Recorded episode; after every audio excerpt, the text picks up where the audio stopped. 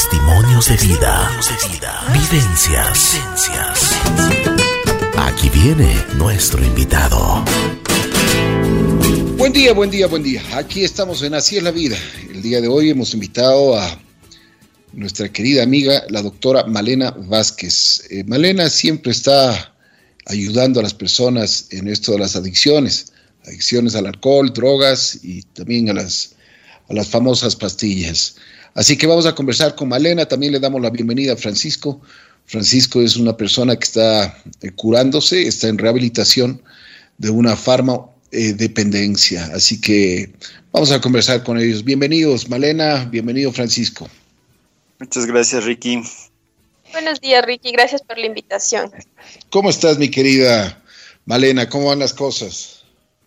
Bien, Ricky, trabajando, eh, aprendiendo nuevamente a trabajar en adicciones con estas condiciones que se nos ha presentado a todos, entendiendo cómo esto ha cambiado y cómo todos debemos cambiar alrededor del tratamiento, tratando de ayudar. Creo que la ansiedad ha sido el pan de todos los días de las personas que atraviesan esta enfermedad, entonces luchando, avanzando, trabajando.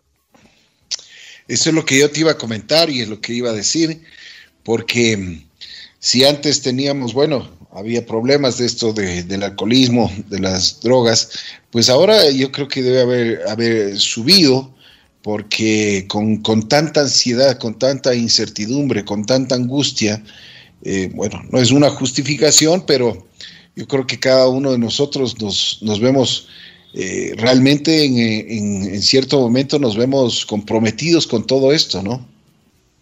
Sí, es una situación que para todos eh, es difícil, es extraña, es algo a lo que nunca nos habíamos expuesto y ha hecho que cada uno de nosotros desde nuestras propias personalidades despertemos ciertos malestares que tal vez estaban ahí guardados. Y si hablamos de adicciones, eh, la ansiedad, las preocupaciones, el malestar emocional que estaba ahí presente, en esta situación se ha potenciado muchísimo. Justo leía un estudio que en Colombia, que está muy cerca de nosotros, el 50% de los consumidores de sustancias han incrementado el consumo a, a, un promedio que ya puede ser considerado grave dentro de sus dinámicas con la sustancia. Entonces, el 50% del consumidor ha incrementado, ha afectado mucho más su dinámica familiar. Sumado a esto, que este consumo está tan presente ya ahora dentro de casa, que obviamente la dinámica de, de, de la relación con la familia tiene que verse afectada. Entonces se ha modificado totalmente, está ahí presente. Como tú decías, no es una justificación, pero todos estamos en crisis y cada uno responde a la crisis de una forma distinta. El consumidor lastimosamente está respondiendo con más consumo. Una pregunta, Male, eh, ¿cuál ha sido la experiencia que tú has tenido con tus pacientes? Yo creo que dentro de este proceso hemos tenido varias, varias características. Creo que en un inicio la dificultad de pasarnos a las plataformas electrónicas, muchos de los pacientes eh, han resistido eso. Sí, yo sé que esto de hacer terapia online se maneja en muchos países desde, desde hace mucho tiempo, pero el paciente se ha resistido mucho eh, al inicio de esta pandemia, de esta cuarentena, empezaban a, a, posponer las sesiones, ¿no es cierto? El dejémoslo para después y después que esto se fue alargando fue un intentemos. Entonces, eso como un primer, una primera experiencia. Fue difícil pasarnos a la parte online. Y después la experiencia ya del paciente en sí. Yo creo que hay dos grupos aquí que se han manejado con mis pacientes. El paciente que ha mantenido su abstinencia, que ha mantenido su recuperación, que ha estado en constante contacto de buscar ayuda, de identificar los problemas que se iban presentando en su dinámica dentro de, de, casa, de solucionar, de hablar, de controlar, de no retomar el consumo, pero lastimosamente es el otra, la otra parte de los pacientes que han roto su abstinencia, que han regresado a consumir, que lastimosamente no han podido manejar la presión de muchos quedarse sin trabajo o del de estar todo el tiempo con sus familias a las que no estaban acostumbrados o eh, la preocupación misma de lo que pueda pasar, el miedo, el estar todo el tiempo en casa, el romper sus actividades y el orden que tenían establecido, sí ha llevado a un regreso al consumo. Entonces, es el tema de volver ahí a, a retomar el tratamiento con todas estas restricciones que ahora tenemos y tratar nuevamente de romper el consumo. Y creo que una parte pequeña del paciente es el paciente que estaba en consumo, que empezó esta cuarentena en consumo y se ha quedado ya sin la sustancia en casa y no ha tenido cómo acceder a ella. Y esto ha mostrado comportamientos violentos, depresiones, aislamientos, o sea, hay una amplia, una amplia gama de, de comportamientos dentro de los pacientes por esta situación. Fuerte, ¿no? Fuerte. Francisco, bienvenido, ¿cómo estás? Qué gusto saludarte. Gracias, Ricky, muy buenas, buenos días con todos. Bueno, aquí estoy presente para aclarar cualquier duda, para dar un poco mi testimonio, ¿no? Así es. Cuéntanos un poquito tu historia, Francisco. A ver, yo comencé mi adicción, se podría decir como un detonante a los 19 años. Yo ahorita tengo 31, recién cumplí 31. Eh, ha sido un proceso largo, duro, difícil, porque mientras yo estaba en adicción, si bien es cierto, como dijo Malena, yo eh, realizaba mis actividades normales, sí, pero lamentablemente yo no podía desempeñar al 100%. ¿Por qué? Porque siempre tenía ese estrés de consumir pastillas. Como les dijo, yo soy farmacodependiente, yo llegué a consumir aproximadamente 120 pastillas al día ¿sí? entre dos, dos compuestos diferentes, que ya llega a un punto en el que ya no me hacían efecto. Y obviamente el cuerpo me va a pedir, me pedía más y más y más a cada rato, a cada rato.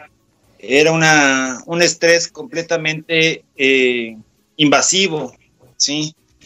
Eh, bueno, como les comentaba, yo comencé justamente por un problema de salud que me recetaron esta medicación. Y eh, después de haber acabado este tratamiento, yo seguí tomando la medicación, sí, seguí eh, sin receta médica. Yo mismo me automedicaba, porque decía, si me sigue doliendo, me voy a tomar un hito, me sigue doliendo, me voy a tomar un hito. Luego comencé con dolor de rodillas, comencé con dolor de espalda, y y era parte de la adicción, ¿no? Que me decía, toma pastillas, toma pastillas y toma pastillas. Entonces yo seguía tomando, tomando, tomando. Yo no sabía que esto era una, una enfermedad emocional, ¿no? Eh, semanas después de que yo había terminado el tratamiento, yo tuve una situación amorosa un poco fuerte, ¿sí? No es del hecho que, no es, de, no es una justificación, ¿no? Pero es otro detonante. Entonces, para amortiguar todo este dolor, toda esta frustración, tristeza, mal genio, yo me, me, automedicaba y me sentía relajado por un tiempo. Se iba el efecto de, la, de las pastillas y volvía a tomar la medicación. ¿sí? Entonces, así seguí por 11 años. Luego ya comencé yo también a, como dijo Malena, yo estuve en un proceso de, desintoxicación, un proceso corto en el, en el Andrade Marín de dos semanas, sí, pero fue como que no me sirvió porque salí de eso y a los dos días ya volví a consumir. No tenía un programa donde yo apoyarme. Entonces, yo seguí consumiendo esto durante 11 años. Eh, llegué a un centro de rehabilitación donde Malena me pudo ayudar bastante y he salido. Estoy en, recuperación actualmente.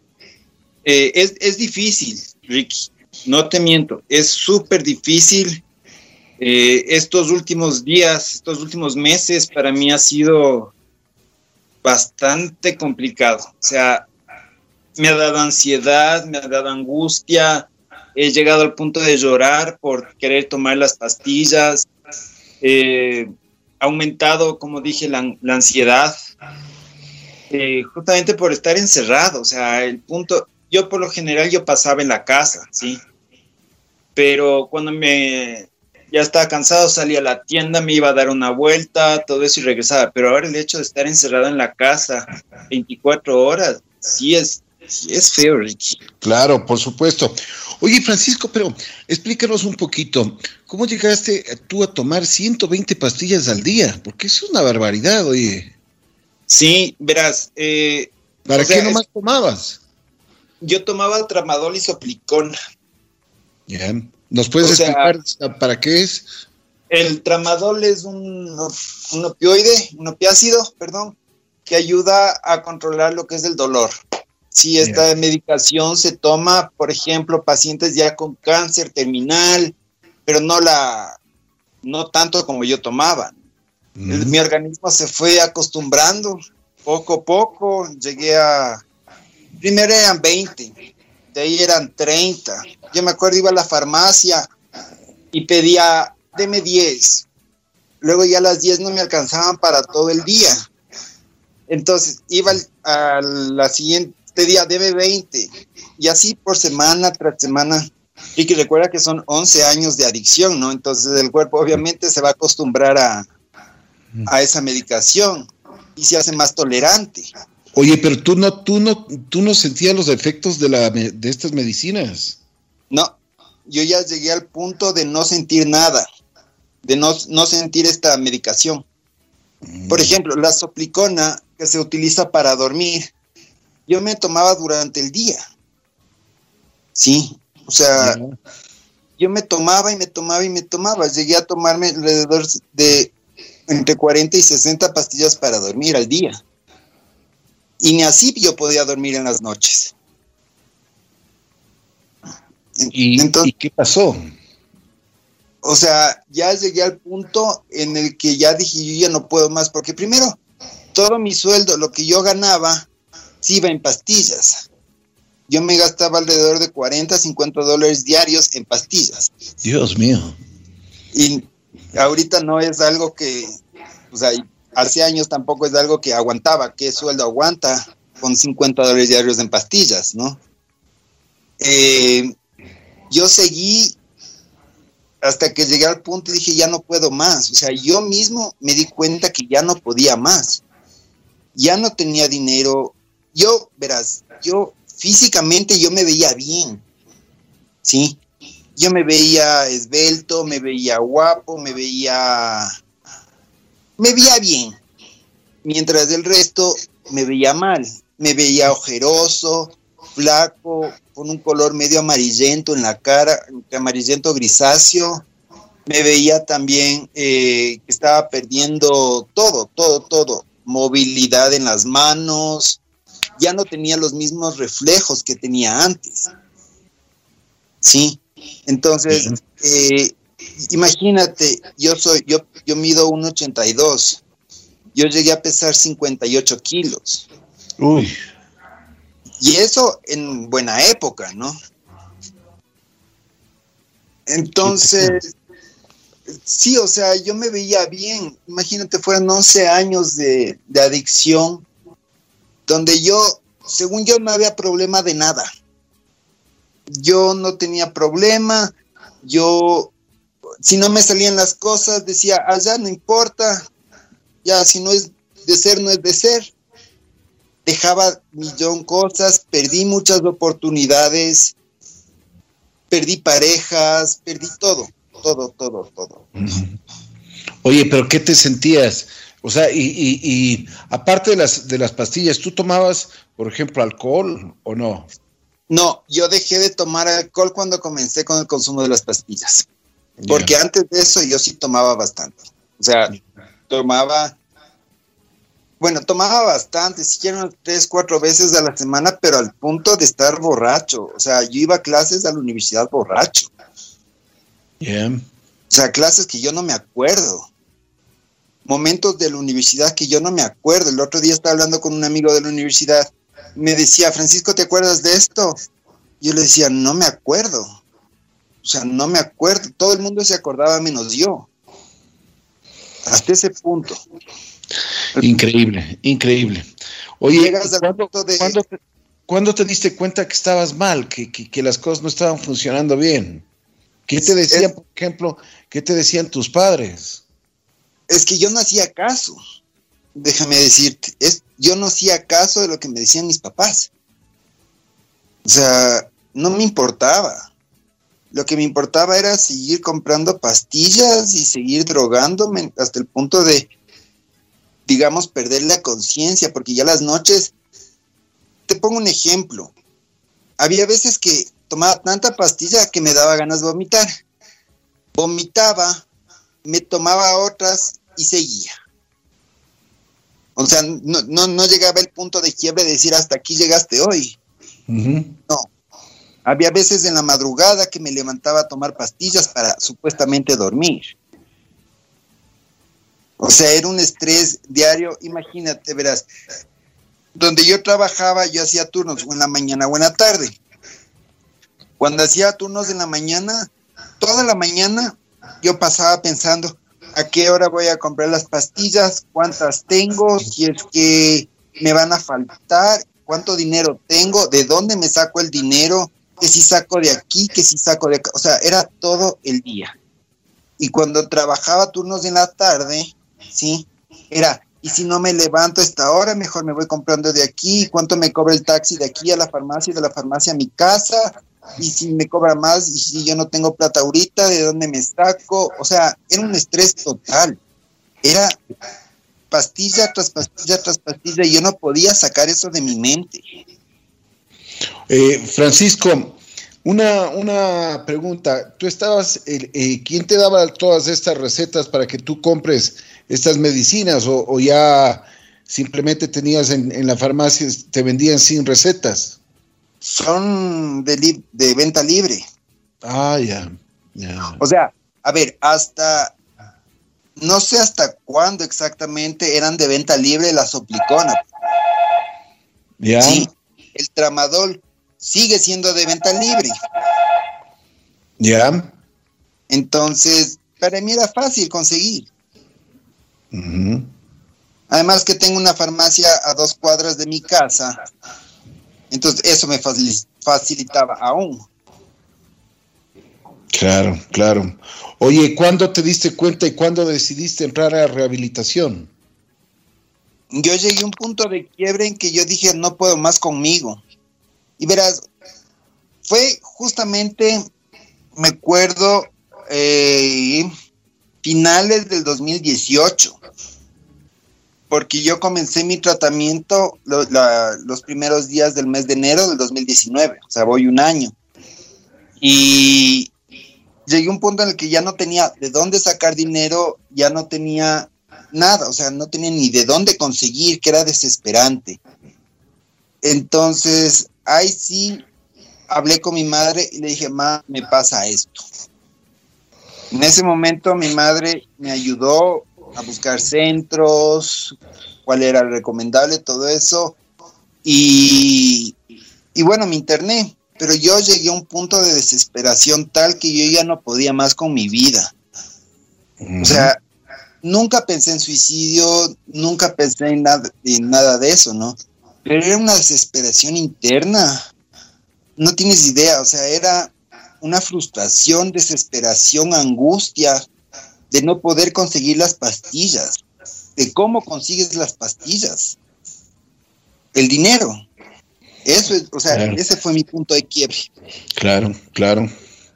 ¿Y qué, cómo, cómo te sentías? Porque me imagino que si tomabas 120 pastillas al día, de un momento a otro, dejar eso, desintoxicar a tu cuerpo, debe haber sido complicado. En, el centro a mí no es que me quitaron las pastillas al 100% de una, ¿no? Me fueron reduciendo paulatinamente. Entonces ya cada vez fue menos, menos, menos. Entonces ya como que mi cuerpo ya se fue desintoxicando bastante de esta sustancia. Pero dormir, por ejemplo, los primeros días en el centro, yo no podía. Necesitaba mis pastillas, o sea, pasaba pensando en las pastillas, hasta en el centro yo pensaba cómo me consigo las pastillas. Claro, claro. Entonces yo necesitaba esas pastillas para dormir. No era así de fácil que ya me cambian de pastillas. Yo estoy con medicación ahorita psiquiátrica, sí.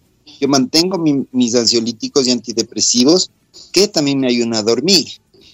Gracias a Dios ya estoy durmiendo bien con estas pastillas, pero allá, por más pastillas que me daban, no podía, no podía, me daban una pastilla que decían que es súper fuerte y yo ni con esa pastilla lograba dormir.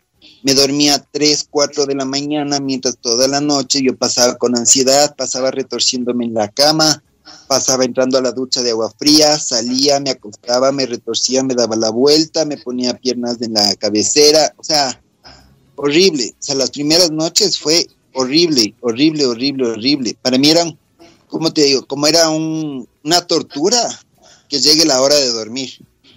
Tal cual. Me imagino, me imagino. O sea que vivías un infierno con todo esto. Exactamente, un, un infierno interior. Porque de ahí, o sea, como te digo, yo ni con esas pastillas lograba dormir. O sea, ya que llegue el punto, ya veía yo que se acercaba la noche y decía, otra vez, otra vez toca acostarse, otra vez toca lo mismo, otra o sea, en el centro de rehabilitación, ¿no? Otra vez toca lo mismo y pasaba de angustia, desesperación en la cama, me asomaba a la ventana, veía las luces, me volvía a acostar. O sea, era horrible, horrible, horrible, horrible. Oye, eh, Francisco, ¿qué, es lo que te hizo cambiar ya en el centro una vez que, que, tú llegaste, que la doctora te, ayudó? ¿Qué es lo que te hizo reaccionar? Que tengo mi vida por delante, Ricky. Lo que me hizo reaccionar, Malena, es que no, o sea, yo estoy aquí para cumplir una misión de mi poder superior, ¿sí? Y me estoy matando. Yo solito me estaba, digámoslo en estos términos, me estaba suicidando lentamente. ¿Quién sabe, Ricky, si yo hubiera sobrevivido una semana más? ¿Sí?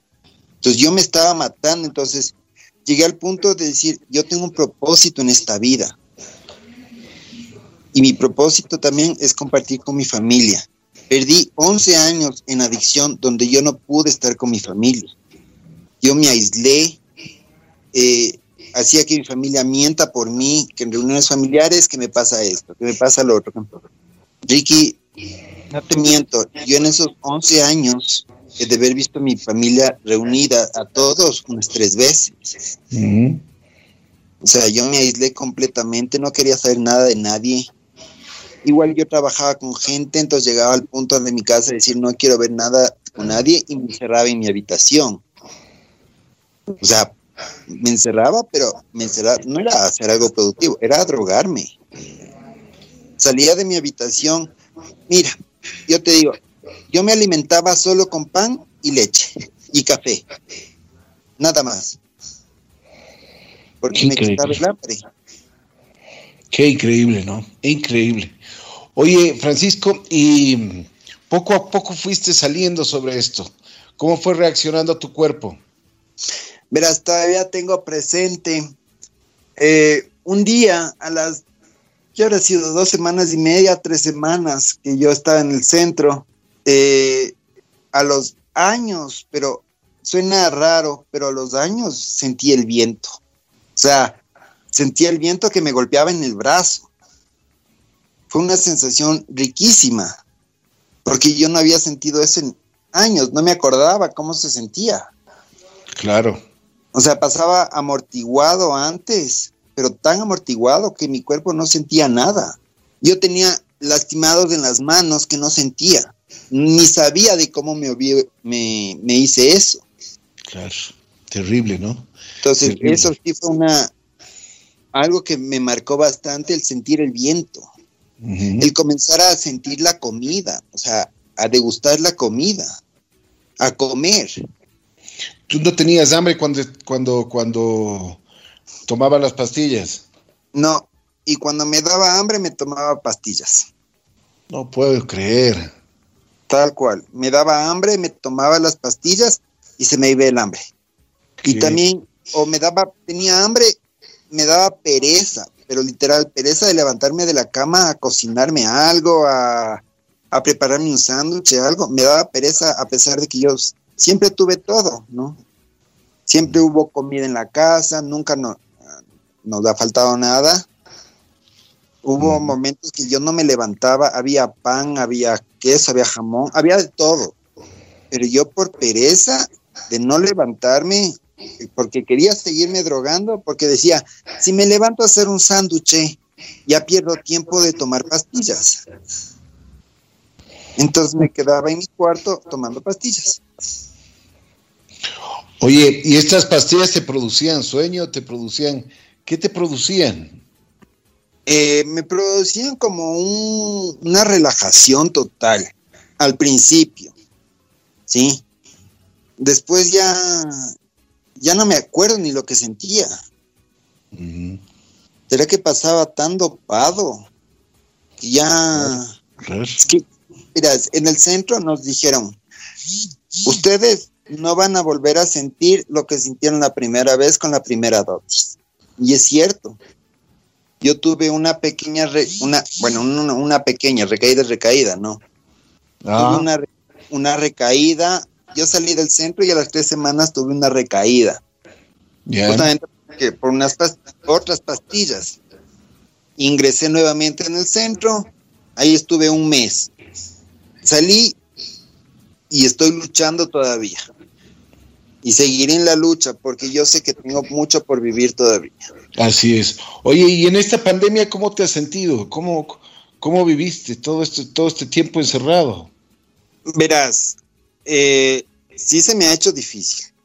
No voy a mentir, se me ha hecho súper complicado. Sí. Es como que saber que más o menos como que el mundo se está muriendo afuera y yo encerrado y sin nada, sin nada que hacer, porque llega un punto en el que cuando uno está encerrado no tiene nada que hacer. Pues. Entonces, no tengo nada que hacer y ahí sí se me venían los, los pensamientos de consumo. Qué rico sería pegarse una pastilla ahorita para pasar el tiempo, una pastilla, eh, cómo me sentiría con una pastilla, o sea, ya me venía en la mente cómo me sentiría yo si estuviera tomando pastillas ahorita si se hiciera más fácil. Como te dije al principio, yo lloré un par de veces por consumir pastillas en esta cuarentena. Yo lloré porque sí, sí me hacía falta. Claro, sí claro. Me hacía falta. O sea, el, sentir que, estoy encerrado, que no puedo hacer nada, que, no tengo mi, vida, digamos así, ¿ya? Sí se me hizo durísimo. Sí, pero lo bueno es que siempre, yo me apegué siempre a mi tratamiento. Yo siempre estuve en contacto con Malena. O sea, nunca, yo creo que he hablado todos los días con ella, porque con ella sí es como que me desahogo bastante y se me pasa. Pero siempre hay este, este pensamiento de consumo. O sea, esto no se va a ir nunca. Como hemos hablado con Malena, esto no se va a ir nunca. ¿sí?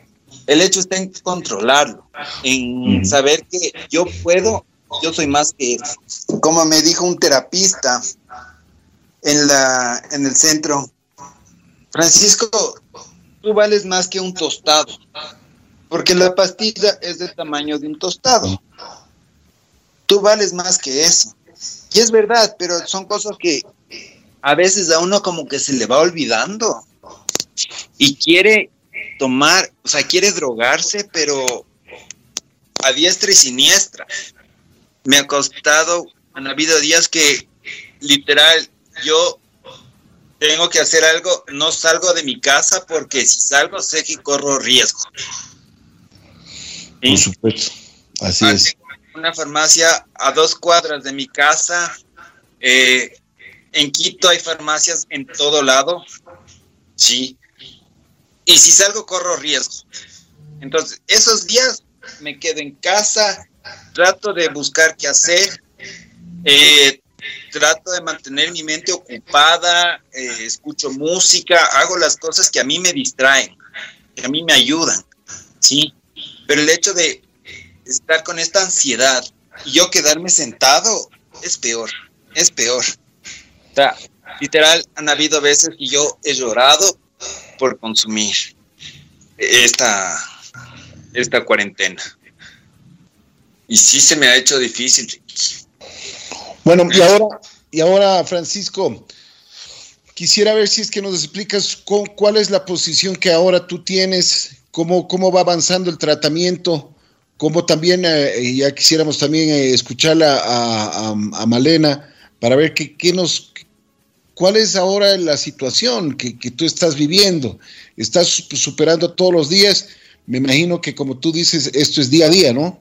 Exacto. Es, los adictos en recuperación vivimos solo las 24 horas.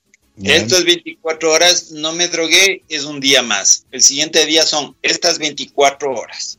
¿Sí? Nosotros no podemos decir, de aquí a dos meses no me voy a drogar, porque quién sabe que me drogue mañana.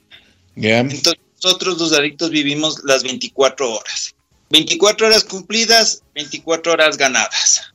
Sí, han habido veces, esos días que yo he querido drogarme, que yo no vivo las 24 horas, yo vivo la hora. Sí, o sea, esta hora no me voy a drogar, esta hora no me voy a drogar. Pasa la hora, eh, hora lograda, la siguiente hora no me voy a, drogar. Y si es tan fuerte, es media hora que no me voy a drogar, media hora no me voy a drogar. Y así pasa el día, media hora, media hora. Obviamente se hace el día muy eterno. Así es. Se hace el día, pero inacabable. Oye, pero eh, debes sentirte mucho más tranquilo que después de haber tomado 120 pastillas al día y ahora estar aliviado tu cuerpo. O sea, me imagino que es un cambio total. Claro, físicamente yo he cambiado bastantísimo. Eh, estoy con, justo estoy con, eh, con, una nutrióloga, ¿sí? Que estoy muy bien en peso, talla, todo eso. Eh, como tengo las ganas de hacer deporte, sí, yo voy al gimnasio, porque, bueno, iba al gimnasio, porque ah, eso me ayudaba a controlar bastante mi ansiedad, porque sí había momentos, Ricky, que a mí me tocaba ir dos veces al día al gimnasio, hacer cardio. La ansiedad era durísima. Claro, claro. Yo me iba al gimnasio, tengo uno que es a una cuadra de mi casa. Yo iba dos veces al día, dos veces al día a hacer gimnasio, a, despejarme también. La ansiedad es energía, ¿sí? A, a sacar esta energía ahora que no he podido hacer deporte, no he podido hacer esto, porque sinceramente yo soy vago para hacer en la casa deporte, ¿sí? Entonces yo he buscado otras opciones y como comenzar con, algo, porque yo tenía, yo estaba comenzando con un, pequeño emprendimiento antes de, de la pandemia y me tocó cerrar, pero ya reabrí, ¿sí? No me está yendo mal y me está ayudando a mantenerme ocupado. Bien termino el día agotado, estoy también haciendo los cursos que más puedo, estoy tratando de, tener mi mente ocupada. Así es. El momento que yo tengo mi mente sin nada que hacer, me vuela el pensamiento y me llega el bichito de la adicción. Ese bichito que me dice, tómate una pastilla, una pastilla, una pastilla, solo unita, prueba unita pero como nos dicen y como dicen narcóticos anónimos, una es ninguna y mil no son suficientes. Tomo una pastilla y se pegó todito. Y no quiero botar a la basura lo que con mal he logrado, el mantenerme en pie. Claro, claro, te ha costado mucho esfuerzo, mucha dedicación y eso tienes que valorarlo. Vale, a ver, cuéntanos un poquito, ¿cuál es tu, tu, tu, opinión, tu visión sobre el caso de Francisco? Yo creo que es importante el que podamos escuchar esta historia, que es un tanto distinta a la que estamos acostumbrados a escuchar alrededor de, de, de, las adicciones. Porque cuando escuchamos adicción o drogodependencia, siempre viene a la mente las sustancias que son prohibidas, ¿no es cierto? El alcohol, eh, la marihuana, la cocaína, en fin, y muchas veces no nos damos cuenta que hay otra dependencia que está muy cerca a nosotros y que está ahí presente. Como decía Francisco, hay una farmacia en cada esquina y lastimosamente estas pastillas son de venta libre, ¿sí? Y que muchas veces nosotros no nos damos cuenta el grado en el que las estamos consumiendo. Este caso, que puede parecer muy fuerte o muy extremo y que si nosotros nos ponemos a pensar o a contar 120 pastillas en el día, nos puede parecer hasta imposible. Pero es el reflejo de lo que pasa. Estas sustancias, estas pastillas, que si no son medicadas por un doctor y las tomamos nosotros bajo nuestra cuenta, sigue siendo una drogodependencia, sigue siendo una dependencia porque estamos automedicándonos. Estas pastillas lo que producen es este amortiguamiento, ¿no es cierto? Esta como son analgésicos, nos generan este estado de, de, relajación, entre comillas, de calma en el que no sentimos nada y por sus componentes activos nos generan igual una sensación a nivel cerebral, a nivel del sistema nervioso central, que nos altera, que nos cambia. Cuando nosotros recibimos el caso de Francisco, ya les decía hace un momento, que yo me veía bien, o sea, yo me veía bien, pero cuando todos veíamos a Francisco era evidente que no estaba y su apariencia física, el color de su piel, su extrema delgadez, eh, tenía muchos temblores en su cuerpo y, y, demás. Sabíamos que no estaba bien. Eso es lo que nos produce la enfermedad. Cuando nosotros estamos dentro de consumo, nos sentimos y creemos que todo está bien y que lo tenemos bajo control, pero cuando los otros nos ven, se dan cuenta que algo puede estar pasando. Cuando él empezó este proceso y él les cuenta un poco cómo fueron estas semanas, yo sí quiero hacer mucho énfasis en esto. Quienes atraviesan una farmacodependencia, el pasar un proceso de desintoxicación es muy difícil, es muy doloroso. Francisco les cuenta, él no podía dormir, no es solo el no podía dormir, sino es el no podía dormir, no sabía qué pasaba, tenía miedo, esa desesperación, la angustia, el querer recibir, las, eh, necesitar las pastillas, por el efecto que tienen estas pastillas en el cuerpo, no pueden ser quitadas inmediatamente porque hay riesgos incluso de, de de problemas cardíacos, o sea, podemos tener un infarto si quitamos las pastillas inmediatamente. Entonces, es un proceso largo de, reducir esta medicación, de reducir estas pastillas. Entonces, él tuvo que atravesar un proceso de angustia, de dolor, de miedo. Eh, empezaron de pronto de haber estado tomando esta cantidad de analgésicos, a, ya no tenerlos, su cuerpo empezó a, a sentir. Entonces, habían cosas muy pequeñas que le pasaban que le causaban mucho dolor. Recuerdo una vez, no sé, tal vez tres semanas después de que él empezó su tratamiento y ya no tenía las pastillas, o sea, ya se habían quitado en su totalidad. Tenía un corte muy pequeño en su dedo, ¿sí? Y era un corte que para cualquiera de nosotros era insignificante, pero para él le causaba mucho dolor.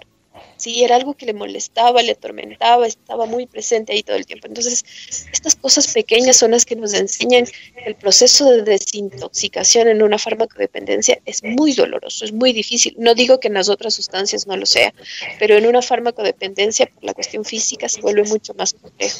Tú le preguntabas, eh, Ricky, qué fue lo que le hizo ver o decir no puedo más.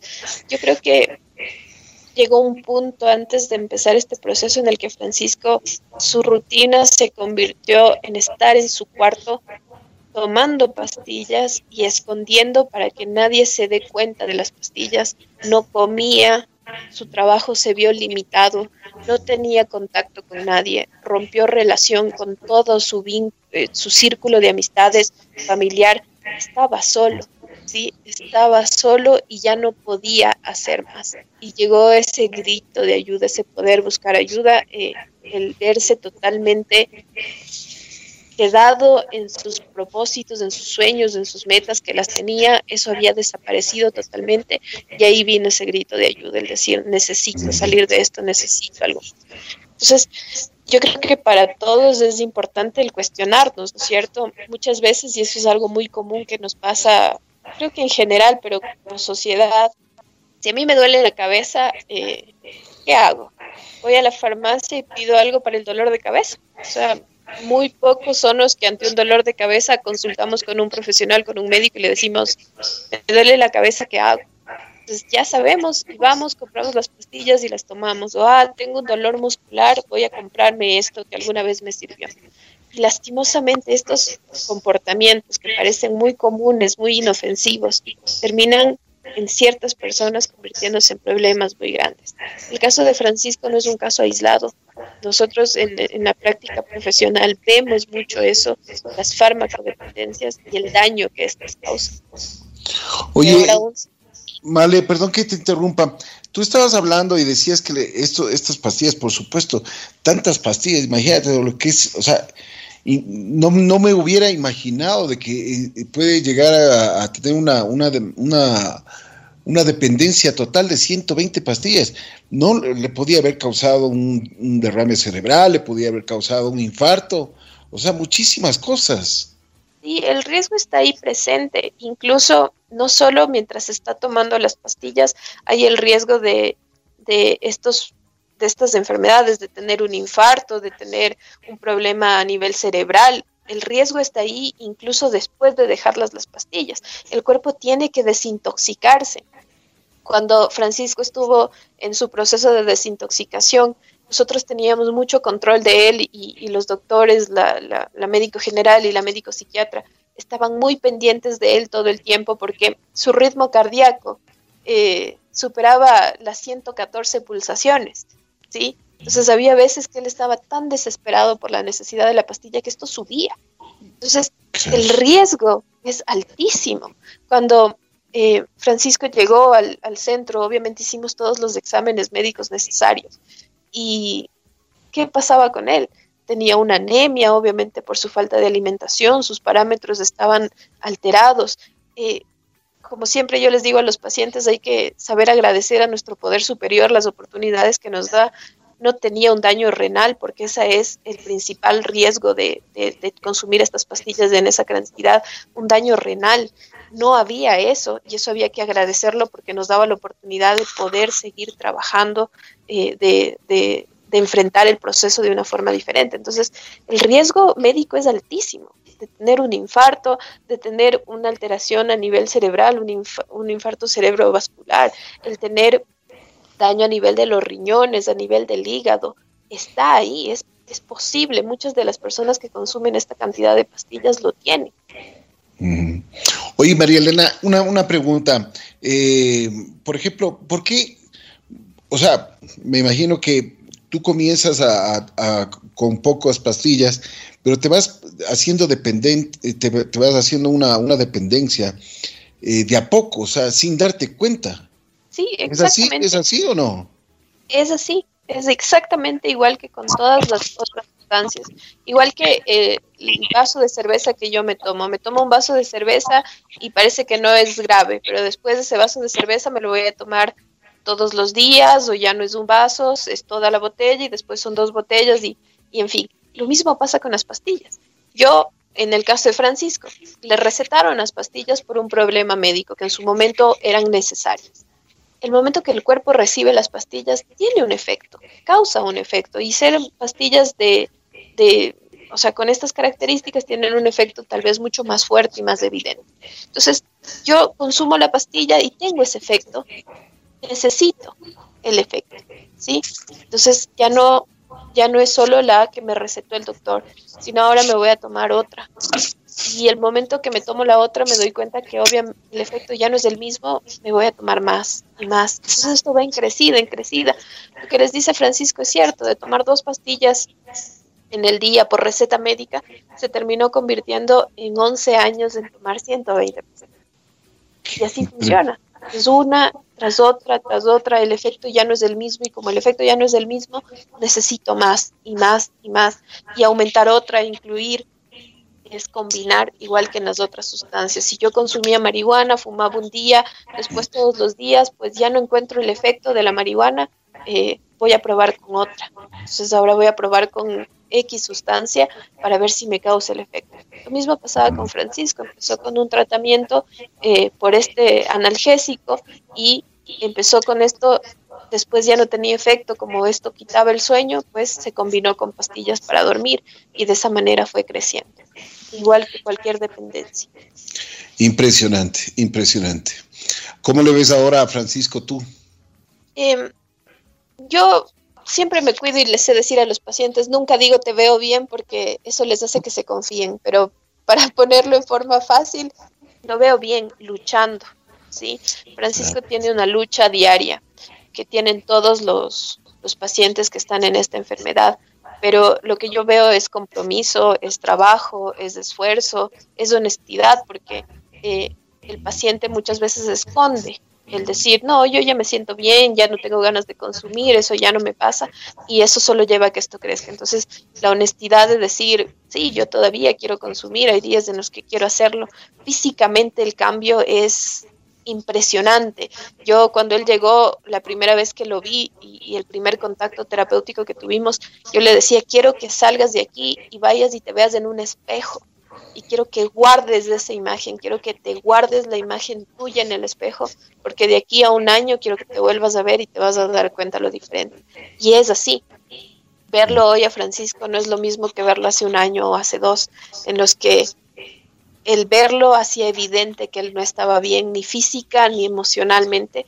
Ahora lo veo fuerte, trabajando, luchando, comprometido, haciendo eh, en un mayor en una mejor relación con su familia, porque eso se había perdido eh, en la lucha, ¿sí? Como les decía, esto es de, día a día o de hora en hora, no importa cómo sea, pero hay que luchar. Y creo que algo muy importante que, que tal vez Francisco no lo está diciendo, pero no es solo lo que ha cambiado y la lucha que tiene, que puede ser difícil, sino que ahora él encuentra resultados, que ahora él aprendió que el vivir en recuperación le puede dar mucho más de lo que antes tenía, que ahora tiene la posibilidad de crecer, de avanzar, de ser productivo, de estar en paz, de tener tranquilidad. Que sí, hay días malos porque no, no, no se cambia todo, pero a pesar de los días malos, los días buenos son muchos más. ¿sí? Y eso se aprende y él ha aprendido a manejar eso y eso es importante porque esa es la base de vivir en recuperación, el saber que sí, puedo tener problemas, días dolorosos, días difíciles, pero también están los otros días en los que emprendo un negocio, en los que me va bien con mi negocio, en los que puedo abrazar a mi familia, en los que puedo acostarme y dormir en paz y tranquilo sabiendo que he tenido un día de trabajo. Entonces, eso es lo que yo ahora veo, compromiso, trabajo, esfuerzo, que es lo que se necesita para vivir en recuperación. Es una lucha constante, ¿no? Sí, es una lucha de, todos los días y es una lucha en la que uno no puede cansarse. El vivir en recuperación no es sencillo, sí, porque uno tiene que cambiar todo lo que era y eso no es fácil para nadie, pero tiene su, su beneficio tiene su ganancia y esa lucha que se vuelve difícil día a día tiene un resultado y mientras pasa el tiempo se va haciendo mucho más sencilla de enfrentar. La cuestión es que no hay que cansarse de luchar, no hay que cansarse de intentar, no importa si yo he tenido una recaída o si estoy muy desesperado, muy ansioso, muy angustiado, no importa. Hay que seguir, hay que seguir luchando, hay que buscar ayuda, hay que enfrentarlo y, continuar con lo que con lo que estoy haciendo, porque sé que el beneficio va a ser mayor a quedarme escondido en mi cuarto drogándome 11 años. Chus, fuerte, muy fuerte. Un testimonio fuerte el de Francisco. Francisco, eh, te quiero agradecer muchísimo. Gracias por eh, la valentía de contarnos tu testimonio. Espero que mm, sigas en plena recuperación y que tengas ahora más conciencia que nunca para que las cosas funcionen y funcionen de la mejor forma. Cuida, cuida mucho tu salud. ¿eh? Muchas gracias, Ricky en eso estoy, en la lucha diaria. A veces, como dijo Male, sí es pesado. O sea, sí son momentos en los que uno dice, ya no sé para qué estoy en recuperación. Eh, mejor, o sea, mejor estaba con las drogas. O sea, sí llegan esos momentos, ¿no? Y en esos momentos son los que uno tiene que luchar más. Esos momentos son los que a uno le dice, no, Francisco, no lo hagas. O sea, y es una voz interna que dice, es, mi poder superior que me dice, no, Francisco, no lo hagas. Recuerda lo que perdiste a lo que has ganado hasta ahora. Recién voy, eh, digamos que en agosto voy un año en recuperación porque se, se cuenta a partir de la recaída. Y en este casi año ya que estoy en recuperación, me ayuda, me ha traído muchas cosas buenas. Y Obviamente he tenido problemas, he tenido esas, esos malestares que a uno le dicen, pero consume, consume para que no te sientas así, consume. Por ejemplo, hay veces que yo veo alguna película y pasa algo y digo, yo ahí me hubiera drogado, hasta ese punto. Pero no, o sea, solo dejo de pensar en eso y digo, no, Francisco, sigue. O sea, no eches por la borda todo lo que has ganado durante este año ¿sí? Y yo sé que puedo, o sea, yo, yo tengo la convicción que yo puedo, y agarrándome siempre a mi programa y a mi poder superior, yo sé que voy a lograrlo. Así es. Oye, Francisco, ¿qué les dirías tú a las personas que te están escuchando este momento y que también pueden tener una farmo, fármaco dependencia? Que pidan ayuda. Pedir ayuda no es de cobardes, pedir ayuda no es de débiles. Pedir ayuda es de fuertes, porque los fuertes sabemos reconocer nuestros problemas y en qué estamos fallando. Entonces, pedir ayuda no está mal. Si mucha gente cree que pedir ayuda es porque no supo manejarse solo, porque eh, le da miedo que le vayan a decir, que todo eso. A ver, nos han juzgado a los adictos toda la vida, ¿sí? Y pedir ayuda no está mal, más bien pedir ayuda quiere decir que tiene fuerza y que tiene ganas de salir de esto. Sí se puede, sí se puede, con ánimo, con fuerza, con la lucha diaria, pero se puede, ¿sí? Como dijo Male, siempre está abierta la puerta a la recaída, pero eso ya depende de cada uno. O sea, eso ya depende de si uno quiere vivir en recuperación o quiere vivir en las drogas. Mm. Entonces sí se puede, o sea, pedir ayuda no está mal, está mal no quererla, porque uno puede, le pueden ayudar a uno todo lo que sea, pero cuando uno no quiere recibir esa ayuda, no sirve de nada, ¿sí? Cuando uno no quiere esa ayuda, no sirve. Pero por más ayuda que, eh, pero perdón, pero cuando uno pide ayuda, todas las puertas se abren, ¿sí? Eso quiero decirles a las personas que andan en farmacodependencia, que no se dejen, sí, que salir de, las drogas sí hay cómo, sí es posible. Tomen mi caso que fue por 11 años, que otras personas pueden estar por dos, por tres años. Sigan mi ejemplo, venle, no se rindan, pidan ayuda y fuerza, fuerza porque es lo que uno necesita, fuerza interior para poder vencer todos los obstáculos que se nos ha presentado hasta ahorita. Y si vencimos de eso, si vencimos todos los problemas que vinimos acarreando durante la adicción, ¿cómo no vamos a vencer los otros problemas en recuperación? Ese sería mi mensaje, Muchas gracias, Francisco, muy gentil. Te deseo mejores días. Te deseo que, sigas en tu recuperación y que, bueno, eh, tengas una, una buena salud, que dejes ya las pastillas y que sigas adelante. Así que, valentía nada más. Muy gentil, gracias Francisco. Muchas gracias Ricky por tu invitación y gracias a todos por, por escucharme. Gracias a ti, Francisco. Vale, a ver, eh, hay muchas personas que nos están preguntando dónde, dónde, dónde pueden encontrarte, a ver eh, si es que nos dan los datos, porque también quieren saber sobre otras eh, dependencias, ¿no? Sí, Ricky, con mucho gusto pueden comunicarse conmigo al 097 86 41 001. Cualquier duda que tengan, una llamada, un mensaje, estoy pendiente de poder ayudar a las personas. Como les decía Francisco, eh, hay que saber pedir ayuda, no hay que tener miedo de la ayuda, porque cuando lo hacemos las puertas se abren y las soluciones van apareciendo. Entonces, pueden comunicarse con todo gusto las dudas que tengan. Oye, y ahora con esto de la pandemia, el, haber estado encerrados en, este tiempo, yo creo que eh, te deben haber llamado y te deben haber buscado más personas, ¿no? Sí, ha sido, eh, creo que el cuidado de nuestra salud mental ahora se ha puesto en evidencia de lo necesario que es. Todos creo que en cualquier circunstancia dentro de casa han llegado momentos en los que hemos tenido miedo, hemos tenido ansiedad, hemos tenido angustias o hemos tenido problemas con nuestras familias, con la gente con la que estamos, etcétera. Entonces yo sí creo que esto ha sido importante y hay que saber sacar el lado positivo de esto. Eh, ha puesto en evidencia que nuestra salud mental necesita ser cuidada igual que nuestra salud física. Entonces sí, se han incrementado la necesidad de tratamiento, se ha incrementado la necesidad de hablar, de, de abrir estos espacios en los que pueda ser escuchado. Entonces, siempre ahí está la invitación a todos de que no es solo el yo veo que hay un problema, que hay adicción, que hay depresión. No, no es solo eso, es el todos necesitamos hablar, todos tenemos miedo de lo que ha venido pasando o de lo que va a pasar.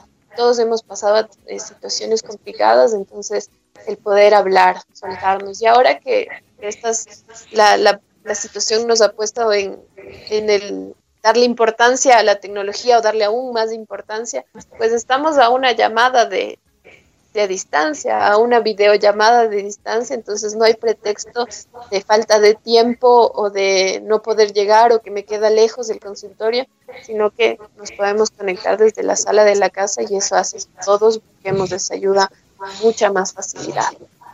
Así es, de acuerdo. Muchísimas gracias. La doctora Malena Vázquez estuvo junto a nosotros también. Gracias, Male. Te mando un abrazo especial. Cuídate mucho y espero que sigas ayudando a muchas personas que, que quieren dejar estas adicciones. Gracias, Ricky, por la invitación. Siempre que podamos pasar el mensaje, estamos con las puertas abiertas para hacerlo. Un saludo a todos y, y que estos testimonios nos sirvan para, para aprender, crecer y ayudarnos. Muchas gracias. La doctora Male Vázquez y Francisco estuvieron aquí en Así es la vida.